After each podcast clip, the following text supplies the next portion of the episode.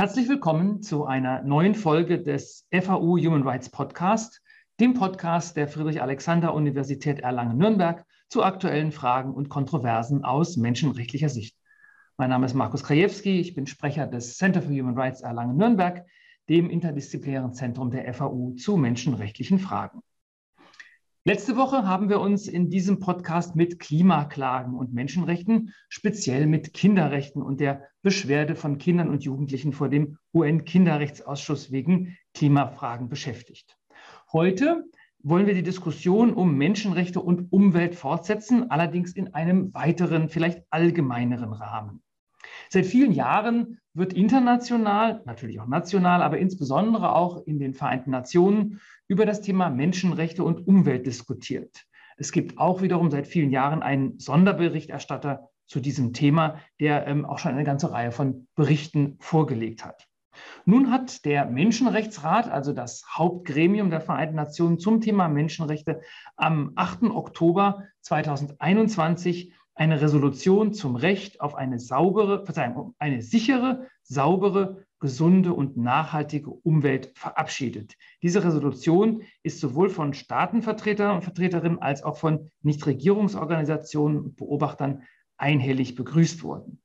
Hierüber, also über diese Resolution, aber auch über das Themenfeld allgemein und über die Auswirkungen dieser Resolution spreche ich heute mit Sandra Egli, wissenschaftliche Mitarbeiterin am Schweizerischen Kompetenzzentrum für Menschenrechte und Lektorin am Lehrstuhl für Staats- und Verwaltungsrecht I der Universität Freiburg in der Schweiz, sowie mit Thea Bechler, ebenfalls wissenschaftliche Mitarbeiterin an der Universität Freiburg, diesmal am Institut für Föderalismus, die beide als Expertinnen in dem Bereich zählen. Vielen Dank, dass Sie sich die Zeit genommen haben und erstmal herzlich willkommen bei unserem Podcast. Vielen Dank, dass wir heute hier sein dürfen. Ja, vielleicht fangen wir direkt mit der Resolution an, die der Menschenrechtsrat da verabschiedet hat. Kann man jetzt sagen, dass es ein neues Menschenrecht gibt, ein Menschenrecht auf saubere, nachhaltige Umwelt? Ja, in der Resolution des UN-Menschenrechtsrats heißt es explizit, dass das Recht auf eine sichere, saubere, gesunde und nachhaltige Umwelt jetzt als Menschenrecht anerkannt wird. Der Resolution haben 43 von 47 Mitgliedstaaten zugestimmt. Zwar gab es vier Enthaltungen, und zwar von China, Japan, Indien und Russland. Ähm, dagegen gestimmt hat aber kein Staat. Das ist sicher ein großer Erfolg und wichtig für die, dieses Menschenrecht. Wie Sie bereits in der Anmoderation gesagt haben, wurde der Schritt allgemein begrüßt. David Boyd, äh, der UN-Sonderberichterstatter für Menschenrechte und Umwelt, hat bereits 2018 gesagt, dass es soweit sei, dass jetzt diese Anerkennung, ähm, dass die, die Zeit dafür gekommen ist. Ähm, ich würde aber die Bedeutung der Resolution dennoch in zweierlei Hinsicht auch etwas relativieren. Erstens muss man sagen, dass es ein solches Recht dass das auch in, ähm, auf subnationaler Ebene, auf nationaler Ebene und auf regionaler Ebene bereits in verschiedenen Rechtsordnungen enthalten ist. Ähm, ein Beispiel für die subnationale Ebene wäre in der Schweiz der Kanton Genf. Da gibt es seit 2012 in der Verfassung ein Recht auf gesunde Umwelt als Menschenrecht formuliert und zum Beispiel auch in Artikel 34 der afrikanischen Charta der Menschenrechte und der Rechte der Völker, da gibt es ein solches Recht auch schon. Was jetzt passiert ist, ist die ähm, Anerkennung des Rechts noch oder den, der Nachvollzug dieses Schritts auf internationaler Ebene. Jedoch, ähm, und das wäre meine zweite Einschränkung, Einschränkung, das war jetzt auch erst die Resolution des Menschenrechtsrates. Wir warten jetzt noch darauf, dass die UNO-Generalversammlung auch über eine ähnliche Resolution abstimmt. David Boyd hat gesagt, er erwarte, dass das 2022 der Fall ist. Und es wird dann sicher auch bedeutungsvoll sein, wie viele Staaten da dafür stimmen, sich enthalten oder dagegen stimmen. Ja, vielen Dank. Das ist, glaube ich, ein ganz wichtiger Hinweis. Das letzte Mal, als es sozusagen in Anführungszeichen ja ein neues Menschenrecht gab, bei dem Recht auf Wasser war das ja ähnlich. Erst hat der Menschenrechtsrat entschieden und dann musste, musste nicht, aber dann hat jedenfalls die Generalversammlung. Und das ist natürlich global für die Rechtsentwicklung nochmal von einer ganz großen Bedeutung. Und vielen Dank auch für die Einordnung, dass es eben zumindest in regionalen Menschenrechtsübereinkommen ja da auch schon, schon etwas gibt. Das führt mich dann aber zur nächsten Frage auch. Was ist denn eigentlich der historische Hintergrund dieses Rechts auf eine gesunde und nachhaltige Umwelt? Also gibt es da so vielleicht so geistige Väter und Mütter? David Boyd haben Sie schon genannt. Kann man sagen, hat der sich das ausgedacht oder haben sich die Afrikanerinnen und Afrikaner das ausgedacht? Wo kommt das eigentlich her?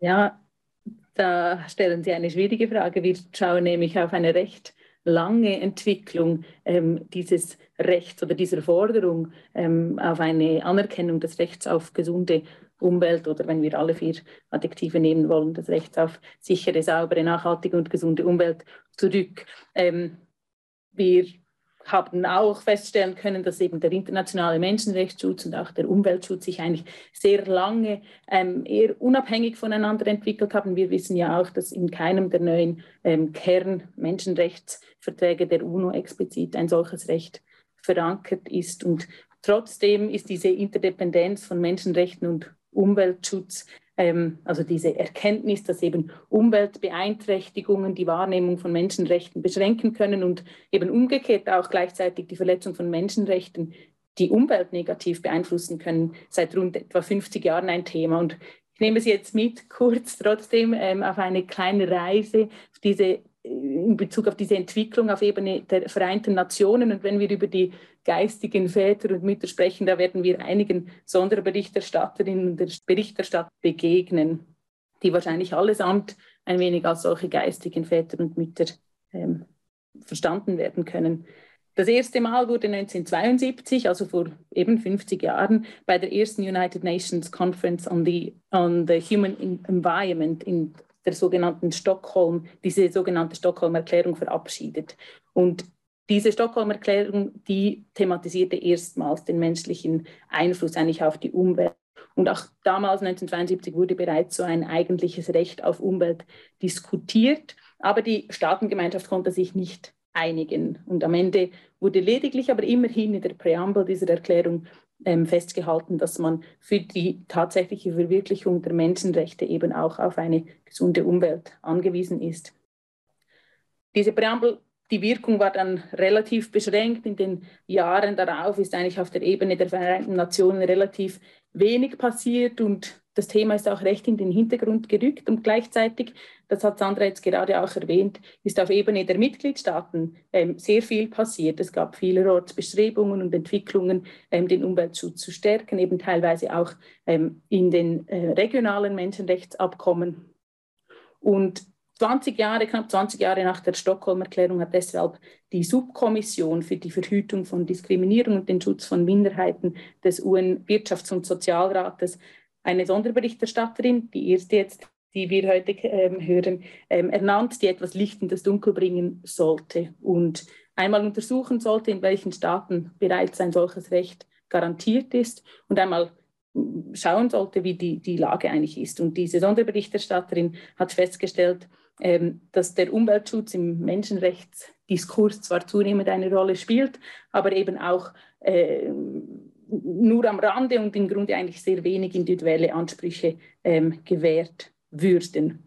Und sie, weist, sie wies damals schon, also in den 80er Jahren eigentlich darauf hin, dass, dass dieses Recht, das äh, schon in der Stockholm-Erklärung diskutiert wurde, sehr unklare Konturen hat, wo man eigentlich gar nicht ganz genau weiß, was, was soll eigentlich überhaupt ähm, ganz genau dieses Recht für Teilaspekte, für, für konkrete Ansprüche beinhalten.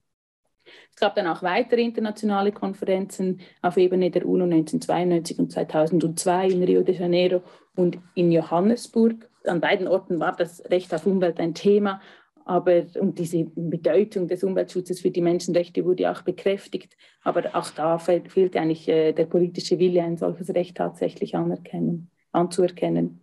Ähm, der UNO-Menschenrechtsrat nahm anschließend ein wenig die Zügel in die Hand und setzte sich etwas vertieft mit den nachteiligen Auswirkungen von Umweltschäden auseinander. Und dort kommen eben wieder weitere Sonderberichterstatterinnen ähm, und Sonderberichterstatter ins Spiel. Man hat einige Resolutionen verabschiedet und ähm, viele Sonderberichterstatterinnen ernannt, die sich mit verschiedenen Teilaspekten dieses Themas befassten. Aber die Anerkennung eines Rechts auf Umwelt war weiterhin eigentlich in recht weiter Ferne das lag eben auch nach wie vor daran, dass eigentlich seit den 80er Jahren, also wir befinden uns jetzt in den frühen 2000er Jahren, dass seit den 80er Jahren eigentlich dieses Recht nach wie vor keine klarere Kontur erhalten hat und nach wie vor nicht ganz klar war, was eigentlich auch ein eigenständiges Recht auf Umwelt bringen sollte. Diese Frage stellte sich vor allem, weil wir uns hier auf einer zweischneidigen Schiene bewegen. Also wir haben auf der einen Seite diese Entwicklung in Bezug auf die Kodifikation, die eben immer wieder gefordert, aber nie tatsächlich ähm, entsprechend durchgesetzt wurde. Ähm, und gleichzeitig auch die Ebene der Rechtsprechung. Und Sandra wird dort nachher noch näher darauf eingehen, aber wir haben eigentlich in der Zwischenzeit auf der Ebene der Justiz eine recht reiche Rechtsprechung erfahren, die eben umweltrechtliche Ansprüche und menschenrechtliche Ansprüche zusammenbringt. Also wir sprechen dort von diesem sogenannten Greening der Menschenrechte, das Menschenrechte selbst ergrünen und eben Umweltansprüche in bestehenden menschenrechtlichen Garantien ähm, quasi aufgenommen oder darunter subsumiert werden. Ja, und dann kommen wir zu, zum Jahr 2012 und dort hat dann der UNO-Menschenrechtsrat schließlich den Sonderberichterstatter für Menschenrechte eingesetzt, den Sandra vorhin bereits, oder einen davon, der, den Sandra bereits vorhin angesprochen hat, David Boyd. Ähm, und dessen Arbeit haben wir eben in unserem Gutachten, oder die Arbeit dieser Sonderberichterstatter haben wir in unserem Gutachten genauer angeschaut und diese Arbeit hat dann schlussendlich auch eben zur Resolution geführt. Und ein zentraler Aspekt der Arbeit dieser Sonderberichterstatter war es eben, dieses Empty Vessel, dieses leere Gefäß eigentlich ähm, des Rechts auf Umwelt ein wenig zu füllen. Und man hat dann diese sogenannten Framework Principles ähm, verabschiedet, die dem Ganzen ein wenig eine klarere Struktur geben sollten. Also wir haben ähm, diese zwei Schienen, eben auf der einen Seite die Recht Sprechung und auf der anderen Seite die Forderung nach der Kodifizierung. Und immer wieder, und das hat sich seit 1972 nicht groß geändert, eben immer wieder diese, dieser Vorwurf, dass man eigentlich gar nicht genau weiß, worum es sich eigentlich handelt. Und ich möchte jetzt zum Schluss noch schnell ähm, einfach äh, kurz zusammenfassen, wovon wir eigentlich meist sprechen, wenn wir von einem Recht auf gesunde, nachhaltige, sichere und saubere Umwelt sprechen.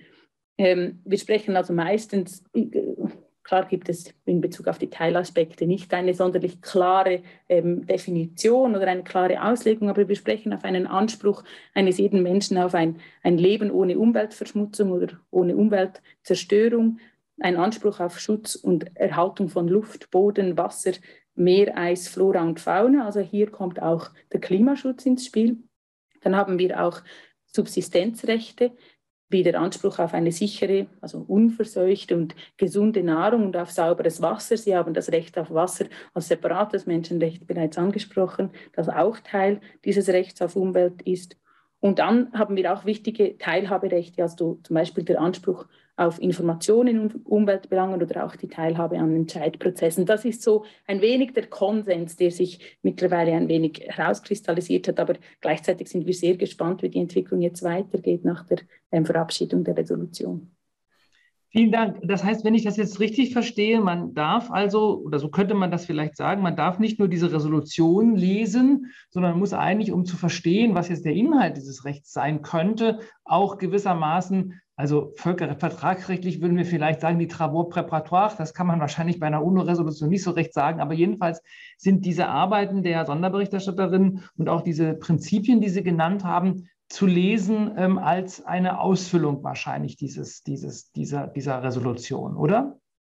Also ich denke, so absolut kann man das im Moment noch nicht sagen, aber im Moment wird zumindest in der Präambel auf die 16 Framework Principles verwiesen und das heißt, wir können davon ausgehen, dass, sie sicher, dass das Recht an sich ähm, sicher dadurch Konturen gewinnen wird, dass wir eben diese ganze Entstehungsgeschichte haben mit, mit vielen Resolutionen bereits, aber auch vielen anderen Berichten ähm, der Sonderberichterstatterinnen und der Berichterstatter. Ja. Mhm. Ähm, Sie haben das Stichwort Kodifikation ja schon genannt. Ne? Also man kann diese Resolution als eine Art Kodifikation bezeichnen. Jetzt stellt sich natürlich die Frage, das ist ja eine Frage, die wir im Menschenrechtsbereich immer wieder diskutieren, die vielleicht für die Juristinnen und Juristen äh, ein alter Hut ist, aber nicht jeder, der zuhört, ist Jurist oder Juristin, sondern was, welche rechtliche, also völkerrechtliche Wirkung hat denn jetzt so eine Resolution des Menschenrechtsrats? Das ist ja kein völkerrechtlicher Vertrag, ähm, der jetzt von den Staaten unterzeichnet wird oder so, sondern es ist eben eine Erklärung. Aber ist es denn mehr als nur eine politische Erklärung? Hat das irgendwie auch eine rechtliche Bedeutung?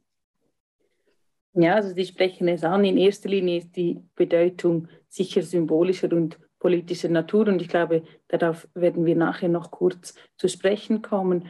Und was auch klar ist, dass die Resolution eigentlich als ihrer rechtlichen Natur einen empfehlenden Charakter hat, das heißt keine bindende Wirkung entfaltet.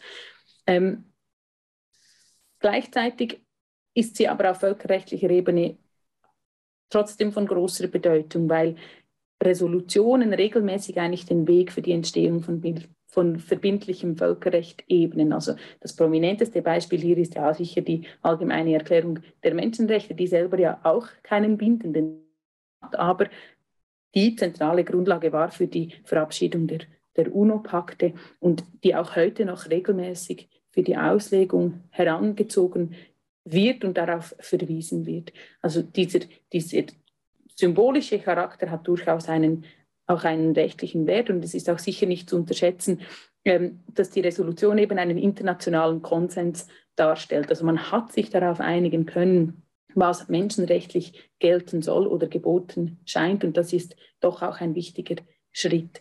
Ähm, mit der Resolution entsteht auch völkerrechtliches Software, also das darf man nicht vergessen. Ähm, und dieses Softlaw kann auch Auswirkungen haben auf verbindliches Recht. Und wir wissen ja beispielsweise, dass der EGMR den Schutzbereich der Konventionsrechte dynamisch weiterentwickelt und dabei auch solche äh, in Resolutionen verankerter internationaler Konsens äh, durchaus eine Rolle spielen kann. Äh, die rechtliche Durchsetzbarkeit, da glaube ich, werden wir nachher oder gleich im Anschluss noch zu sprechen kommen, weil das ist sicher noch eine wahnsinnig spannende, aber andere Frage. Mhm. Ja, das wäre jetzt auch tatsächlich meine nächste Frage gewesen, weil natürlich, äh, das, das, ist immer das eine, dass man sich über die Dokumente Gedanken macht und was die theoretisch alles bedeuten können. Aber ähm, Sie haben auch schon angesprochen, Rechtsprechung. Ähm, wir haben letzte Woche über Klimaklagen gesprochen. Das ist ja im Moment tatsächlich auch eine Frage, aber auch ganz generell, wenn wir über Menschenrechte nachdenken, ähm, sind es ja Rechte von Einzelpersonen, die am Ende des Tages irgendwie auch ähm, juristisch äh, rechtlich durchgesetzt werden müssen. Und da wäre natürlich jetzt auch die Frage, dieses Recht auf gesunde und nachhaltige Umwelt, kann man das eigentlich einklagen? Wenn ich sage, bei mir hinten im Garten ist ein schmutziger Fluss und ähm, zerstört zwar nicht, nicht, unbedingt meine Gesundheit, aber ähm, äh, meine Umwelt und ähm, kann ich dann klagen. Wie ist das? Also aufgrund der Resolution können Sie das nicht, aber es besteht schon seit langeren Möglichkeiten, Teilgehalte dieses Rechts einzuklagen. Also der Europäische Gerichtshof für Menschenrechte sagt schon seit den 80er Jahren, dass die Wahrnehmung der in der Europäischen Menschenrechtskonvention verankerten Rechte von einer gesunden Umwelt abhängen. Ähm, die Rechtsprechung, die betrifft vor allem Artikel 2 der EMRK, also das Recht auf Leben, und Artikel 8 der EMRK, das Recht auf Privatleben. In Ihrem Fall müssten Sie geltend machen, dass diese Verschmutzung auch eine Einwirkung auf Ihr Privatleben hat. Es braucht einen Konnex zu Ihnen als Menschen. Also Sie können nicht einfach sagen, das ist für die Umwelt schlecht, diesen Konnex braucht es, aber es braucht zum Beispiel nicht äh, bereits eine gesundheitliche Beeinträchtigung, ähm, die sie nachweisen können. Und die Rechtsprechung ist tatsächlich sehr breit. Da geht es von Lärm über Luftverschmutzung, über Wasser, äh, verschmutztes Wasser, über Schlammlawinen. Also es sind wirklich sehr viele Themen. Auch äh, Abfallentsorgung in Italien war ein wichtiger Entscheid. Ähm, und das ist anerkannt und die Rechtsprechung verlangt wirklich von den Mitgliedstaaten des Europäischen Gerichtshofs für Menschenrechte, dass da auch Präventivmaßnahmen getroffen werden, um sie vor Umweltverschmutzungen zu schützen, aber sie auch zu informieren, wenn Risiken bekannt sind. Und der UN-Menschenrechtsausschuss, der macht das auch schon, ein bisschen weniger lang als der Europäische Gerichtshof für Menschenrechte, aber der hat zum Beispiel in einem Fall zu Paraguay, ähm, Paraguay verurteilt und hat gesagt, Paraguay hat einen Bauern ungenügend vor äh, Vergiftung durch Insektizide und Pestizide geschützt. Und wichtig ist, also das war ja nicht der Staat selbst, Paraguay selbst, die diese, äh, der diese Pestizide eingesetzt hat, aber der Staat hat eine Verantwortung zu informieren, aufzuklären und dann auch auf die privaten Firmen einzuwirken. Und was jetzt die spannende Frage ist, wie wirkt sich diese Resolution auf diese Rechtsprechung aus? Ähm, und wenn wir uns die Klimaklagen, die ja eben auch ähm, im letzten Podcast Thema waren, anschaut, kann man sich, sieht man im Moment, dass die Gerichte hier noch sehr unterschiedlich urteilen. Ähm, ich werde das gleich an äh, den Fällen, ähm, zwei Fällen aus Deutschland und der Schweiz illustrieren. Und die Frage ist ein bisschen, wird diese Resolution vielleicht sich auf diese nationale Rechtsprechung auswirken? Es ist so, dass zwischen nationaler und internationalen Entwicklungen hier eine enge Verflechtung besteht und sich das gegenseitig beeinflusst. Und sich durchaus, äh, durchaus vorstellbar ist, dass da zum Beispiel die Anforderungen an die Betroffenheit bei solchen Klagen gesenkt werden. Zu den Beispielen. Ähm, in der Schweiz hatten wir ja den Fall der Klimaseniorinnen. Das ist eine Gruppe älterer Frauen, die sagt, ihre Rechte nach, äh, ihre Menschenrechte nach Artikel 2 und 8 der EMRK werden dadurch verletzt, dass die Schweiz zu wenig tue gegen den Klimawandel. Sie seien als ältere Frauen besonders betroffen und gingen deshalb vor Gericht. Das Bundesgericht, das ist unser oberstes Gericht in der Schweiz, sagte aber, die Beschwerdeführerinnen seien nicht hinreichend in eigenen Rechten betroffen um eine solche Menschenrechtsverletzung geltend zu machen. Und das Gericht hat argumentiert, dass diese Erwärmung um zwei Grad, die ja im Pariser Übereinkommen das große Thema ist, erst nach 2040 eintreten werde und der Schweiz deshalb noch genügend Zeit bleibe, um Maßnahmen zu ergreifen und hat deshalb geurteilt, das, eine, das sei eine unzulässige Popularbeschwerde. Anders in Deutschland, wo das Bundesverfassungsgericht ja gesagt hat, es kann auch eine Verletzung von Menschenrechten vorliegen, wenn der Schaden erst in Zukunft auftritt, aber der Gang der Dinge sich eben äh, nicht mehr korrigieren lässt, wenn man jetzt nichts tut. Also ähm, hier wirklich ein sehr sehr zurückhaltendes Schweizer Gericht. Äh, der Fall liegt jetzt vor dem Europäischen Gerichtshof für Menschenrechte. Es wird spannend sein, was der Gerichtshof dazu sagt, ob er dort auch äh, vielleicht auf diese Resolution und den internationalen Konsens äh, zu sprechen kommen wird. Er wird sicher ähm, den deutschen Entscheid berücksichtigen, weil das Bundesverfassungsgericht in Deutschland natürlich hier ein wichtiger und bedeutender Akteur ist, auch ähm, äh, der Entscheid aus der Niederlande zur Agenda Foundation, ähm, wo es um, auch um den Klimawandel geht, wird sicher auch Thema sein. Und man wird da schauen, was ist der Konsens jetzt der Mitgliedstaaten des EGMR.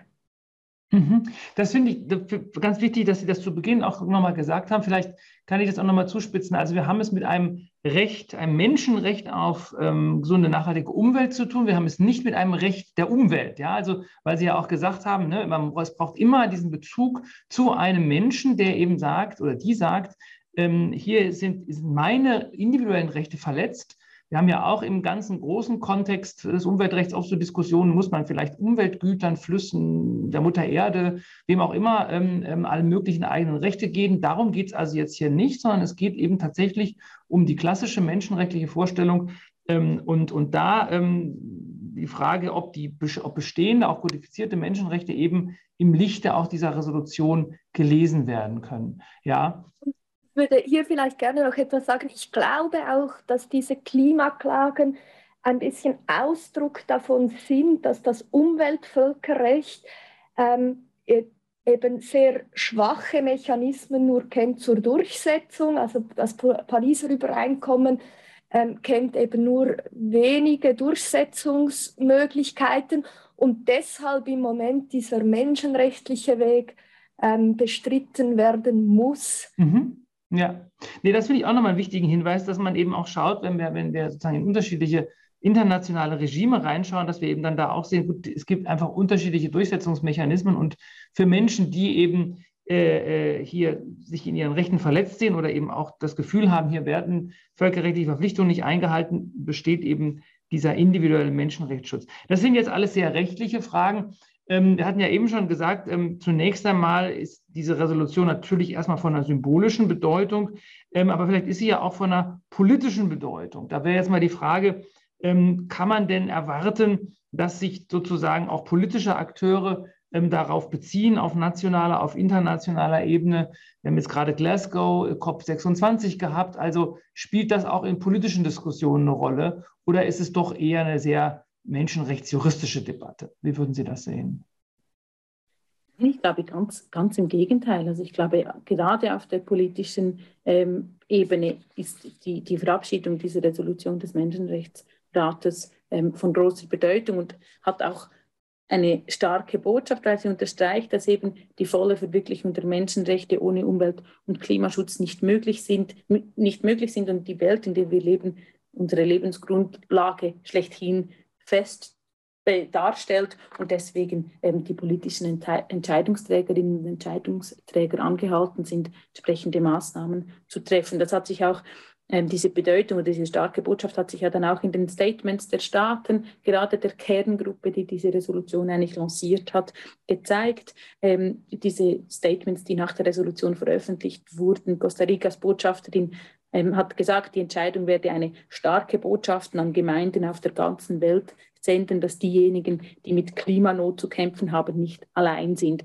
Und hier haben wir gerade wieder diesen Konnex zum, zum Klimaschutz des Rechts auf Umwelt, ähm, weil hier eben sehr viel Hoffnung, glaube ich, auch auf diesem Recht auf Umwelt lagert, wie, wie, wie Sandra jetzt auch gerade gesagt hat. Und nur vielleicht ganz kurz am Rande mit Bezug auf den Klimawandel. Das Recht auf Umwelt hat ja ganz viele andere Teilaspekte auch. Die, es fokussiert, oder wenn wir die, die Framework Principle anschauen, dann, dann, dann stehen vor allem Instrumente im Bereich des Umweltschutzrechts im Zentrum und der Klimaschutz an sich ist ein Teilbereich oder gerade in, in, in den Adjektiven des, der nachhaltigen und sicheren Umwelt ähm, sicher auch äh, wichtiger und zentraler Bestandteil ähm, des, des Rechts. Und gleichzeitig wurde eigentlich gleichzeitig mit der Resolution ja auch ein Sonderberichterstatter zum Klimawandel eingesetzt. Also das zeigt, dass das Thema eine ganz besondere Aufmerksamkeit verdient und nicht nur unter dem Gesichtspunkt des Rechts auf Umwelt auch diskutiert ähm, werden soll oder sollte, ähm, weil es einfach äh, darüber eigentlich noch hinausgeht oder auch andere Aspekte noch ähm, berücksichtigt. Also das vielleicht noch kurz zum Klimawandel, aber ähm, auf der politischen Ebene glaube ich, gerade auf der internationalen Ebene bedeutet die Resolution sicher mehr Visibilität und auch, auch Aufmerksamkeit und auch eine Schärfung des Bewusstseins. Und ähm, wenn wir vielleicht jetzt die Folgen noch anschauen möchten, dann hat die Anerkennung sicher auch ähm, zur Folge, dass wir mehr Berichte haben, dass wir mehr Analysen haben zu Good Practices in den Mitgliedstaaten. Und ähm, hier vielleicht ein konkretes Beispiel. Der KRK-Ausschuss hat bereits heute in seinen Concluding Observations ein fixes Kapitel zum Thema Umwelt und Rechte von Kindern. Und es ist jetzt hier zu hoffen, dass ähm, die Mitgliedstaaten auch vor anderen Gremien der anderen Menschenrechtsverträge vermehrt Rechenschaft ablegen müssen. Das ist zwar auch nicht juristisch verbindlich, aber es wäre sicher wünschenswert, wenn, wenn andere Gremien ebenfalls auf die Aspekte des Umweltschutzes in Verbindung, immer in Verbindung mit der Wahrnehmung der Menschenrechte, der verankerten Menschenrechte eingehen würden. Und dann haben wir natürlich, Sandra hat das gesagt, wir haben eine starke Vernetzung zwischen innerstaatlichen Prozessen und, und völkerrechtlichen Prozessen. Aber die Resolution kann natürlich auch innerstaatlich äh, zu spannenden und wichtigen Impulsen führen.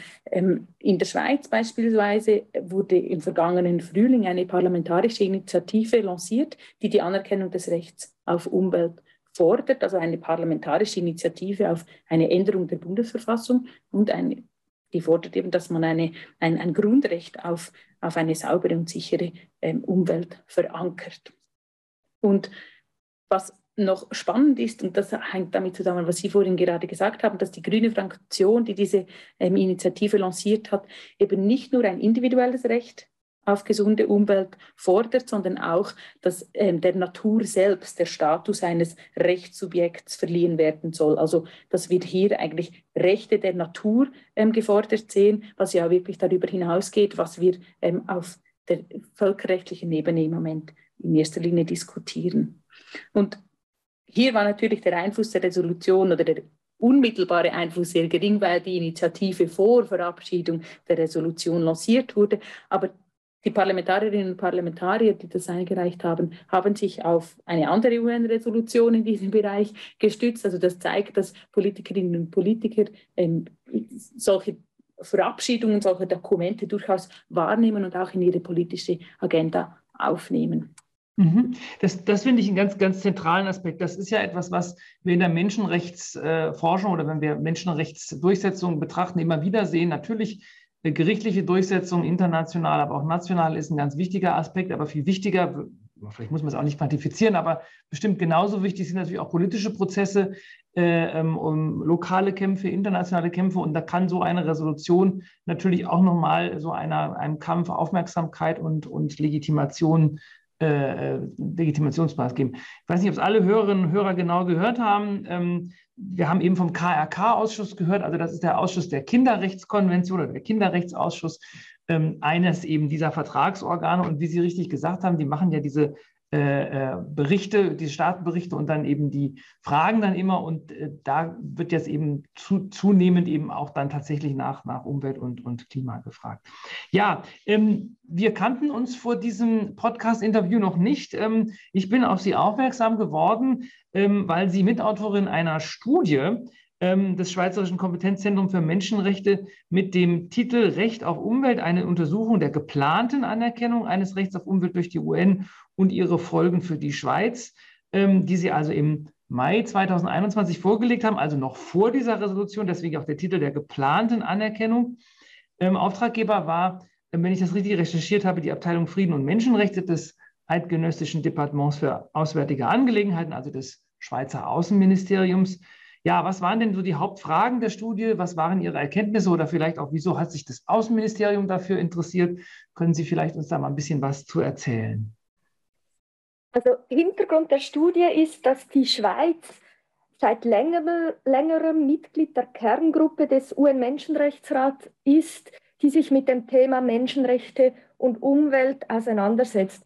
Und die Resolution wurde durch die Kerngruppe in den äh, Menschenrechtsrat eingebracht.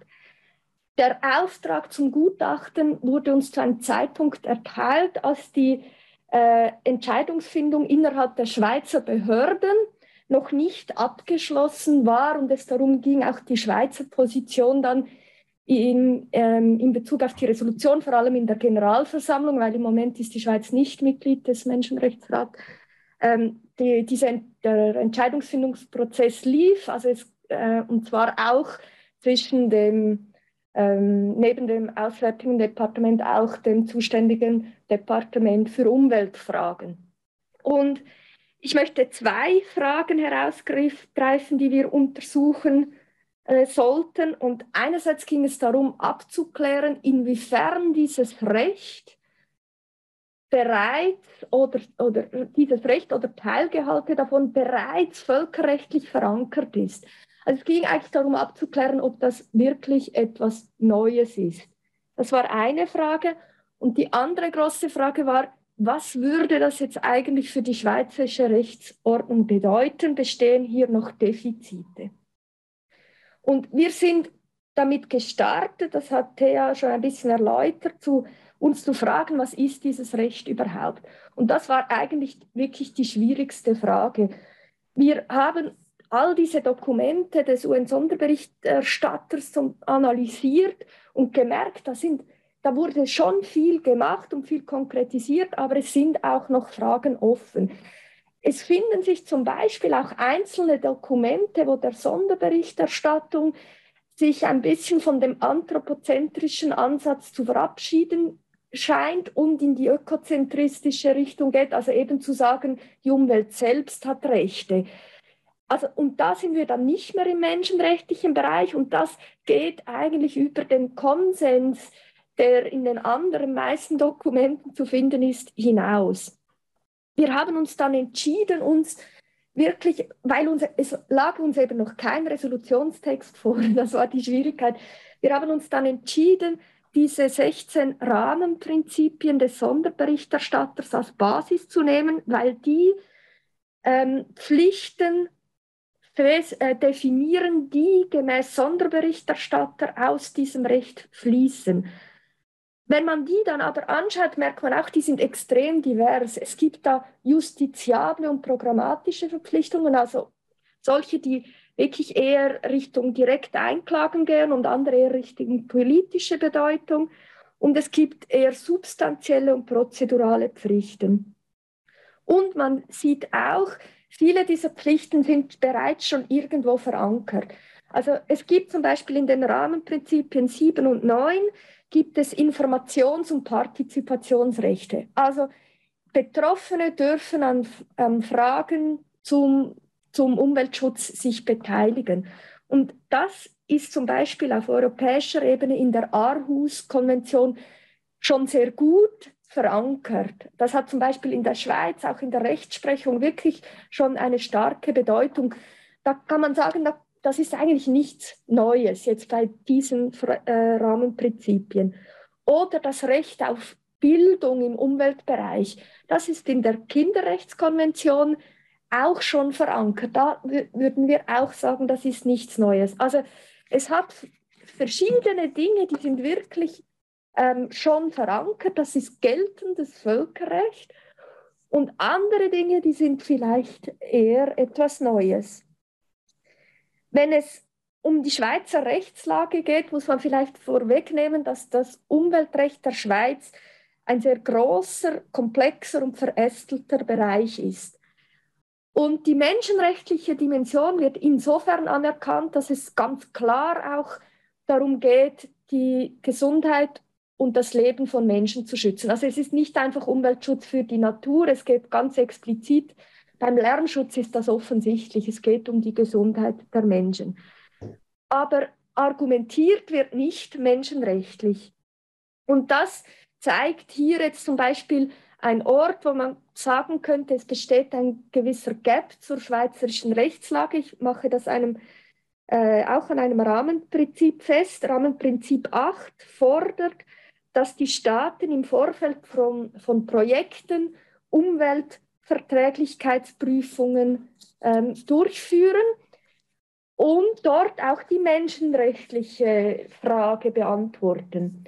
In der Schweiz im Umweltgesetz gibt es tatsächlich solche Umweltverträglichkeitsprüfungen, aber die schauen zum Beispiel nicht an, was sind die Auswirkungen eines Bauprojekts auf die Menschenrechte. Das ist nicht Thema und das wäre zum Beispiel so ein, ein Gap, wo man sagen müsste, da ist die Schweiz nicht äh, so weit, wie es der Sonderberichterstatter fordert.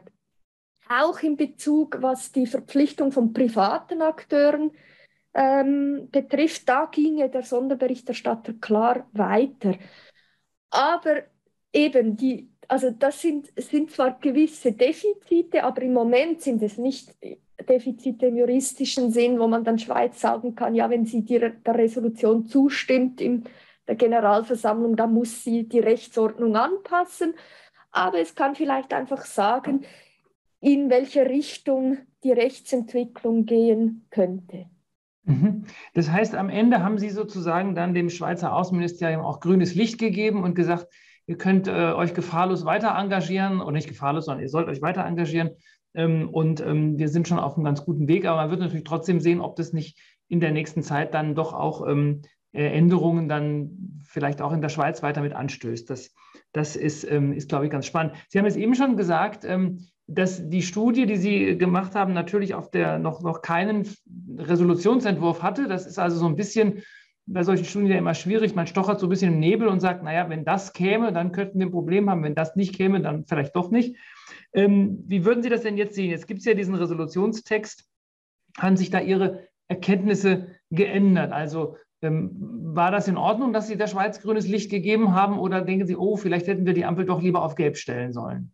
Ich würde so sagen, also wir, wir haben keine schlaflosen Nächte, ähm, aber wir haben die Resolution jetzt auch noch nicht im Detail untersucht. Ähm, was wir sicher noch ein bisschen genauer ähm, anschauen müssen, ist diese Grundannahme von uns, dass diese Framework Principles eine zentrale Rolle spielen werden. Sie werden jetzt tatsächlich in der Präambel der Resolution erwähnt. Also das, das haben wir so erwartet. Aber es ist trotzdem noch nicht klar, ob andere Aspekte, die wir vielleicht weniger gewichtet haben, auch noch eine Rolle spielen werden. Das müssten wirklich, das bräuchte nochmals eine vertiefte Untersuchung. Ähm, ich kann vielleicht noch ergänzen, dass es, ich denke, für die Schweiz, das ist so unsere Vermutung, wirklich auch wichtig war, auch wenn diese Resolution nicht verbindlich ist, dass da eine Kohärenz besteht zwischen für was man sich international engagiert und was dann das innerstaatliche Recht auch umsetzen kann ähm, und dass man sich deshalb auch ein bisschen absichern wollte. Ähm, wir haben grünes Licht gegeben, aber ich finde, wir haben durchaus auch Punkte aufgezählt, wo wir sagen, da ist die Schweizer Rechtsordnung jetzt sicher nicht, äh, ähm, am, nicht progr am progressivsten. Also gerade wenn es um die Gerichtsbarkeit, um den Zugang zum Gericht geht, das sieht man eben auch sehr schön, wenn man den Entscheid des Bundesverfassungsgerichts in Deutschland sieht, da, ist, ähm, da sind die Möglichkeiten in der Schweiz vor Gericht zu gehen, die sind sehr eingeschränkt. Wir haben eine sehr eingeschränkte Verfassungsgerichtsbarkeit. Mhm. Ja, jetzt haben Sie, Sie haben ja schon zweimal das Bundesverfassungsgericht erwähnt. Ähm, das interessiert uns natürlich jetzt auch zumindest ähm, nicht persönlich, aber auch natürlich wahrscheinlich einige unserer Hörerinnen und Hörer. Ähm, lassen sich denn die Ergebnisse, die Sie da untersucht haben, ein Stück weit auch auf andere Staaten übertragen? Klar, Sie sind jetzt natürlich Expertin des Schweizer Rechts, das ist ja logisch, aber Sie haben sich ja vielleicht auch ein bisschen rechts und links umgesch umgeschaut. Ähm, ja, EU vielleicht, aber auch Deutschland. Gibt es da irgendwas, wo Sie sagen will, Mensch, da ist uns auch was aufgefallen? Ähm, das, das könnte auch nochmal mit Blick auf andere Staaten äh, oder die EU ganz interessant sein in, in gewissem Rahmen haben wir das gemacht, aber nicht exzessiv. Also Sandra hat das erwähnt, wir haben ähm, uns eigentlich mit zwei Aspekten ähm, auseinandergesetzt. Auf der einen Seite die Untersuchung quasi auf völkerrechtlicher Ebene, was gehört eigentlich überhaupt zum Recht auf Umwelt und wo ist das bereits verankert und dann inwiefern ähm, ist das bereits in der, in der schweizerischen Rechtsordnung auf irgendeine Weise verankert. Und ich glaube, die Erkenntnisse jetzt, die wir in Bezug auf die schweizerische Rechtsordnung haben, sind wahrscheinlich nur begrenzt ähm, übertragbar. Wir sind jetzt, wir haben keine vertieften Kenntnisse offen gestanden über das materielle Recht, ähm, über das materielle Umweltrecht gerade Deutschlands oder auch der EU, weswegen hier natürlich für uns recht schwierig einzuschätzen ist, inwiefern diese Erkenntnisse ähm, übertragbar wären. Ähm, vor allem auch, wie Sandra erklärt hat, das schweizerische Umweltrecht ist derart verzettelt, dass vielleicht teilweise auch entsprechende ähm, Vergleiche äh, schwierig sind. Gleichzeitig ist aber sicher der Teil, der sich ähm, auf das Völkerrecht bezieht, sicher auch übertragbar. Also wir haben untersucht, welche ähm, Teilaspekte des Rechts auf Umwelt bereits in bestehenden völkerrechtlichen Abkommen verankert sind. Und gerade die UN-Pakte, die EMRK, die Aarhus-Konvention, die sind ja in vergleichbarer Art und Weise auch für die Schweiz anwendbar und deswegen sind diese Erkenntnisse sicher auch sehr interessant. Und vielleicht noch einmal zu, zu, zu diesem, um zu diesem Bundesverfassungsgerichtsentscheid äh, ähm, zu sprechen zu kommen. Der Grund hier ist ein relativ einfacher, nämlich wie Sandra vorhin angesprochen hat, die Bedeutung der EGMR-Rechtsprechung für die Schweiz ist hier, wie soll ich sagen, ungleich wichtiger, als es wahrscheinlich in Deutschland der Fall ist. Wir haben keine Verfassungsgerichtsbarkeit, das heißt die einzige Möglichkeit, Bundesgesetze, auf ihre ähm, Grundrechtskonformität, auf ihre Menschenrechtskonformität überprüfen zu lassen, ist über den Weg, ähm, ist über den EGMR. Und in Deutschland ist das ähm, gerade eben nicht der Fall. Das heißt, dort haben wir ähm, in Bezug auf den Rechtsschutz ähm, interessante ähm, äh, interessante ähm, Unterschiede ähm, gerade im Prozessrecht. Und ich glaube, das muss man wissen, um die Erkenntnisse zu relativieren und auch zu sehen, weshalb die EGMR-Rechtsprechung für uns so relevant ist. Aber natürlich können die Erkenntnisse, die wir in Bezug auf die EMRK, in Bezug auf die UNO-Pakte und die Aarhus-Konvention, ähm, äh, die, die, Erkenntnisse, die wir gewonnen haben, durchaus auch übertragen werden. Ja. Das heißt aber auch, wenn ich das vielleicht nochmal jetzt auch äh, sozusagen für mich nochmal äh, zusammenfasse, wir haben ja in Deutschland, das Bundesverfassungsgericht sagt ja auch, zur Auslegung und der Grundrechte unserer Verfassung wird auch die EMRK und eben auch internationale Menschenrechtspakte herangezogen. Das heißt also, vielleicht wird diese Resolution oder auch diese, wenn es dann auch eine Resolution der Generalversammlung wird und wenn das eben dann auch noch stärker eben in der internationalen Menschenrechtsdoktrin verankert wird, ja dann eine Rolle spielen oder wenn der EGMR sie eben aufgreift, dass man dann auf so einen gewissen Umweg sagt, okay, ähm, natürlich ähm, ziehen wir diese Resolution auch hier heran, um zu verstehen, wie eben ähm, völkerrechtliche Menschenrechte aus der Perspektive eines Rechts auf Umwelt zu verstehen sind. Und dann könnte das durchaus für die deutsche Rechtsprechung auch wieder eine Rolle spielen. Genau, das genau auch so sehen. Und wir kennen uns jetzt nicht im Detail aus mit, den, mit, den, äh, mit der Auslegung, äh, wie, wie das Bundesverfassungsgericht vorgeht, aber so kann ich mir sehr gut vorstellen, dass genau solche Erkenntnisse wichtig sind. Bei uns ist es dann eben im Gegensatz dazu so, dass das Bundesgericht ähm, solche Gesetze eigentlich nicht überprüfen darf und deswegen der Weg über die EMRK umso wichtiger ist. Aber im, am Ende ist die Konklusion, die Rechtsprechung des EMRK, der, e, des EGMR, Entschuldigung, sind sowohl für Deutschland als auch für die Schweiz von großer Bedeutung und wir sind gespannt, wie es dort weitergeht mit der dynamischen Entwicklung. Mhm, mhm. Ähm, Frau Egli, Sie haben das eben schon gesagt, ähm, Sie müssen sich die Resolution noch angucken äh, ähm, und genauer analysieren. Ähm, hat denn das ähm, das, das Departement für Auswärtige Angelegenheit schon gesagt, dass sie eine Folgestudie machen wollen, jetzt wo, wo die Resolution raus ist. Das wäre ja vielleicht auch nicht so schlecht, weil kommt ja auch ein bisschen Geld mit rum oder, oder sind die jetzt erstmal, sind die erstmal zufrieden jetzt? Ähm, nein, wir haben nichts äh, derartiges gehört. Aber wir möchten, was, was wir planen, ist, wir möchten, ähm, wir möchten einen Artikel publizieren, wo wir die Erkenntnisse unserer Studie erweitern im Hinblick auf diese parlamentarische Initiative, die Thea schon erwähnt hat, ähm, erweitern, was ist, wenn, das, wenn es jetzt ein Grundrecht in der Bundesverfassung gibt auf gesunde Umwelt. Weil das ist dann wirklich etwas anderes, als wenn es einfach eine unverbindliche Resolution der UNO ist, weil Grundrechte der Bundesverfassung ähm, dass die, die sind justiziabel und wir würden gerne da, uns dazu äußern, ob sich da, was, sich, was dann das für die Schweiz bedeuten würde. Das machen wir aber im Rahmen unserer äh, normalen Anstellung.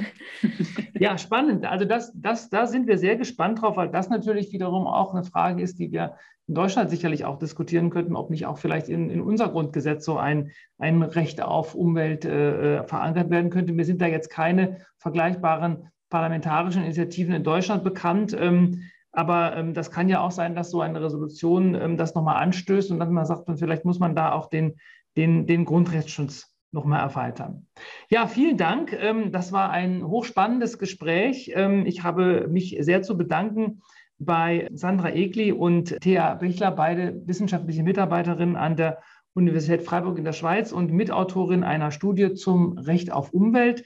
Ähm, vielen Dank, dass Sie sich die Zeit genommen haben und ich wünsche Ihnen noch weiterhin alles Gute und wir sind gespannt auf Ihre weiteren wissenschaftlichen Arbeiten. Vielen Dank. Vielen Dank und wir sind gespannt auf Ihre weiteren Podcasts.